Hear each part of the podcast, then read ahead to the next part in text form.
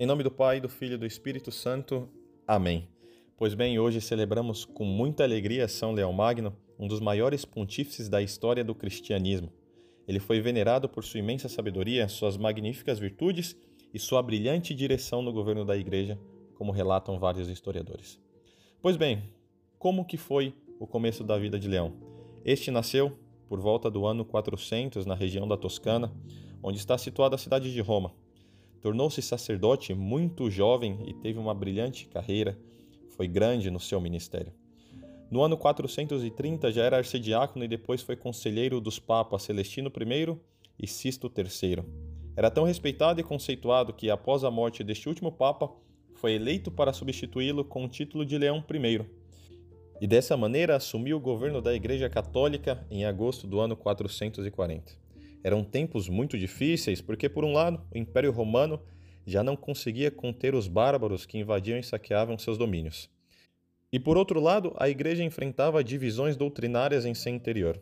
Um panorama tão sombrio que não só levou o Ocidente ao caos por causa da atuação de Leão I nos dois terrenos, o terreno espiritual e o material. Naquilo que podemos falar sobre o aspecto espiritual, ele esteve firme, defendendo com firmeza as verdades da fé ante as heresias que versavam neste século.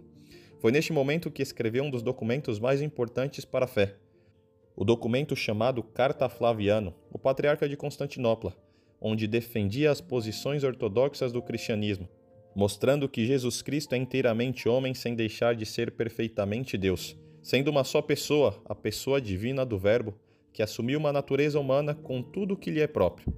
Há um só e mesmo Cristo, Filho e Senhor unigênito, em duas naturezas. O Catecismo, no número 481, quanto a isto é bem claro e fala: Jesus Cristo tem duas naturezas, a divina e a humana, não confundidas, mas unidas na única pessoa do Filho de Deus. Por isso, alguns sacerdotes da igreja acabavam concordando e diziam: Pedro falou pela boca de leão. Estão guardados mais de 100 dos seus sermões, além de 143 cartas contendo ensinamentos sobre a fé cristã, seguidos e respeitados ainda nos tempos atuais. Bom, falamos no aspecto espiritual. Agora também no aspecto material, alguns relatam que era o único que poderia conseguir, graças à sua influência e à sua eloquência, que o terrível rei Átila, comandante dos bárbaros, não destruísse Roma e por inteiro a Itália.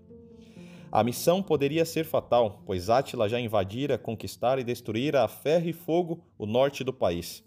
Mesmo assim, Leão I foi ao seu encontro e saiu vitorioso da situação. Mais tarde, foi a vez de conter os vândalos, que, liderados pelo chefe bárbaro Genserico, entraram em Roma. Só não atearam fogo à cidade eterna e não dizimaram sua população, graças à atuação do grande pontífice Leão I. Seu pontificado, que durou 21 anos, colecionou várias primazias. Foi o primeiro bispo de Roma a ser chamado Leão, o primeiro sucessor de Pedro a ser chamado Magno, o primeiro papa que, por sua pregação, foi também um dos dois únicos papas a receber, em 1754, por desejo do Papa Bento XIV, o título de Doutor da Igreja. A morte de Leão Magno ocorreu em 10 de novembro de 461. Segundo alguns historiadores, ele foi também o primeiro papa a ser sepultado na Basílica Vaticana. Suas relíquias ainda hoje são conservadas na capela de Nossa Senhora do Pilar, na Basílica de São Pedro. Nestes tempos difíceis de um mundo ideológico, peçamos a São Leão Magno a graça de podermos sempre defender, com ímpeto, as verdades da fé católica, assim como ele defendeu em prol da nossa Igreja. São Leão Magno, rogai por nós.